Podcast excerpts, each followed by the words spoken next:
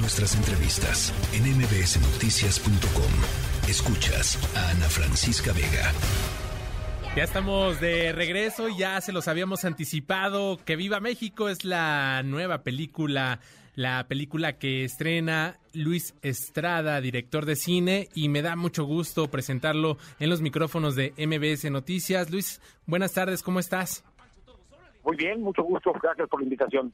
No, este, al contrario, bueno, pues esta película ya llega a su estreno eh, por fin a través de una plataforma de la N, esta plataforma de streaming. Y bueno, pues si, si le quieres, eh, si nos quieres platicar de qué, de qué va, quiénes están actuando para pues antojárselas a nuestro auditorio y que puedan disfrutar de esta película.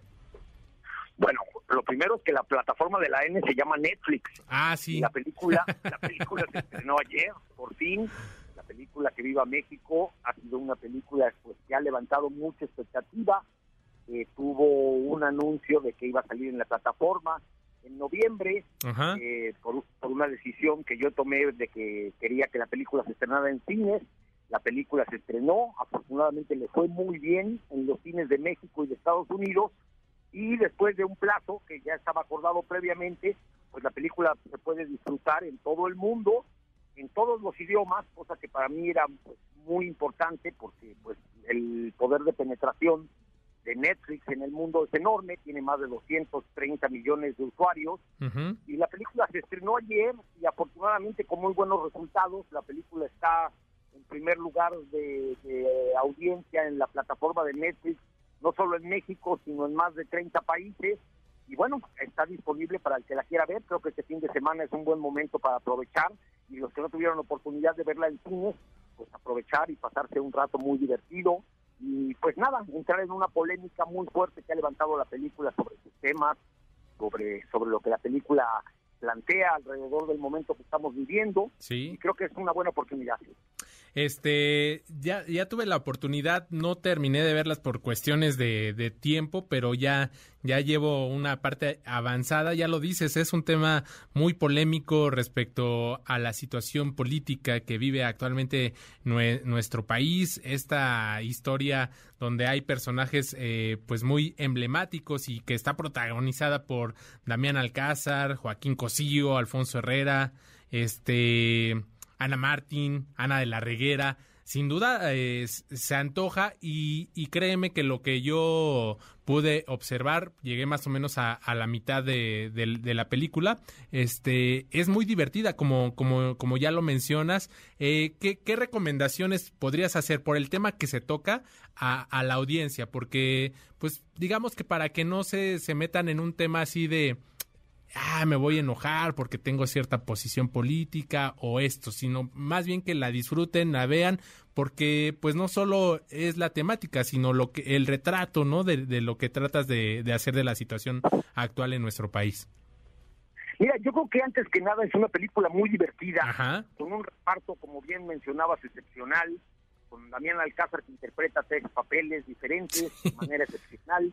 Joaquín Cosío, que también interpreta tres papeles, sí. con Alfonso Herrera, que creo que es su mejor película, con Ana Martín, en un regreso creo muy, muy inesperado al cine mexicano, con Ana de la Reguera, que es una estrella internacional, con Angelina Peláez. Pero creo que lo primero es que la gente sepa pasar, yo creo que un rato muy divertido. Sí. Luego de lo que la película habla, que son cosas que creo que están pasando no solo en nuestro país, sino en muchos otros países, que es este nivel de polarización, de intolerancia que se está dando en la sociedad, en la que cada vez estamos un poco más, más eh, sensibles a reaccionar frente Exacto. a quienes no piensan como nosotros. Sí. Y creo que la película tiene una, una posición en la que claramente lo que habla es de que a este país lo que le hace falta es tolerancia, entendernos, pero todo esto en un tono de comedia negra muy divertida, muy ácida, eso sí, y, que yo creo que la gente sobre todo puede pasar un rato muy agradable, muy divertido con una película que no lo va a dejar indiferente, porque va a encontrar muchas cosas que nos están pasando a todos en México, muchas cosas que de pronto estamos encontrando en nuestras propias familias, en nuestras propias eh, círculos sociales donde nos movemos, donde pareciera que hay que definirse obligatoriamente y establecer una trinchera para, para para estar en contra de los demás o estar a favor de unos. Yo creo que realmente hay una zona de grises, una zona de diálogo, una zona de entendimiento que le hace falta mucho a, a, este país y a muchos otros. Entonces creo que eso es lo que hace muy interesante la película. Pero creo que la principal razón es que está disponible y que la pueden ver y a formarse su opinión sin dejarse llevar, porque ha sido una película que efectivamente pues ha levantado mucho ruido, ha levantado mucha polémica, pero creo que, cada quien se forme su criterio, cada quien se forme su opinión y luego la pueda compartir con los suyos. Luis, déjame preguntarte ahora que abordas este tema de la polémica y de que pues efectivamente cada quien debe formarse la opinión respecto a, tu a este trabajo que nos estás presentando. Eh, e, en el camino hubo dudas, temores. ¿Cómo fue el proceso para elaborar esta película debido a la temática política que, se toca en ella? Mira, creo que es muy interesante, por ejemplo, hablar de la reacción que tuvo el presidente.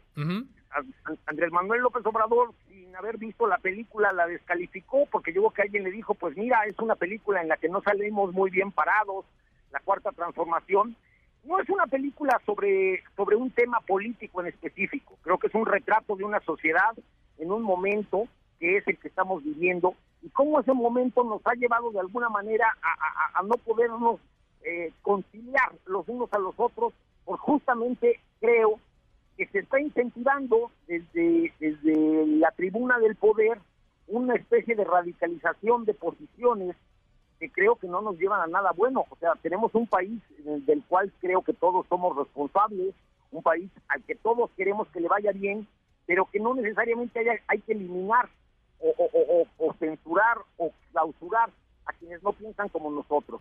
Claro. Entonces creo que justamente la polémica se da a partir de, de cuestiones más probablemente ideológicas o políticas que cinematográficas, porque yo creo que todo el mundo puede ver la película y divertirse mucho sin necesidad de tener que establecer una, una especie de posición o de calificación sobre el, actual gobierno, sobre el actual momento político. Pero también creo que es una película que tiene muchos niveles de lectura y uno de ellos es justamente pensarnos como país, como sociedad, todo esto en un microcosmos, que es una familia en la que creo que nos podemos reflejar todos y que hay muchos personajes con los que creo que nos podemos identificar o identificar a personas que están muy cercanas a nosotros. Yo creo que es eso, una comedia muy negra, una comedia con mucho humor negro y que digo que la gente puede pasar un rato muy divertido. Oye Luis, y preguntarte, ya nos dices, levanta esta polémica, hay que ir, este, pues, eh, más bien a, disfrutar lo, que tú dices, esta comedia negra y a partir de ahí ya, si te quieres meter en algún, asunto político, en un asunto ideológico, está bien, ¿no? Puedes hacer el análisis. ¿Con qué te quedas de estas críticas que, que has eh, recibido, que, que, has leído, que has visto? Yo creo que, yo creo que parte importante, no solo de que viva México, que es de la película que hablamos, sino de todas las otras películas y que además también algunas de ellas están en Netflix y que es una buena oportunidad como para tener una, una visión de cuál ha sido mi punto de vista sobre cómo este país ha ido avanzando desde la ley de Herodes, cuando todavía el PRI estaba en el poder, después con un mundo maravilloso que fue la llegada del PAN, con el, el, problema de la guerra del narcotráfico con el infierno, con el regreso del PRI en la dictadura perfecta. Y esta película pues forma parte, sí, de, una, de un quinteto sobre una visión muy particular que yo he tenido. Sobre lo que la gente opina, mira, yo creo que ah, justamente es una de las cosas más fascinantes del cine, que uno puede encontrar que hay pues muchas visiones, muchas opiniones, hay a quien no le ha gustado mucho la película, pero hay a quien la, le ha encantado y la recomienda mucho, creo que es justamente por lo, por lo controversial y lo polémica que es, porque además mucha gente eh, ni siquiera la, la, la participa de esta de este debate desde una posición cinematográfica, sino que literalmente compra ideas preconcebidas alrededor del momento que estamos viviendo y declararse a favor o en contra de una posición política o ideológica. El que no está conmigo está contra mí, que es uno de los temas con el que se lanzó, uno de las líneas con los que se lanzó la película, y pareciera que a veces el, el arte o el cine imita la vida y a veces la vida imita el arte es una película que, es acerca de la, de la polarización y la intolerancia, pues de alguna manera se ha visto también parte de ese mismo problema porque la gente radicaliza sus posiciones. Entonces ha sido una experiencia fascinante tenerla y ahora que está al alcance de casi todo el mundo que pueda, que todo el mundo que tenga Netflix o lo pueda o lo pueda ver con alguien que lo tenga, pues va de alguna manera a poderse formar su propia opinión con su propio criterio. Así es, eh, Luis Estrada, director de Que Viva México, te agradezco estos minutos, esta charla y yo sin duda con la mitad de la película que hoy me eché, eh, la recomiendo porque es muy, muy divertida, más allá de los temas que posteriormente pueda uno analizar. Te agradezco estos minutos, Luis. No, muchísimas gracias. Invitar a todo el mundo. La película ya está disponible en Netflix en todo el mundo y en todos los idiomas y ojalá la puedan ver y pasar un rato muy divertido. Gracias, buen fin de semana. Gracias, Adrián, igualmente. Hasta luego. Noticias.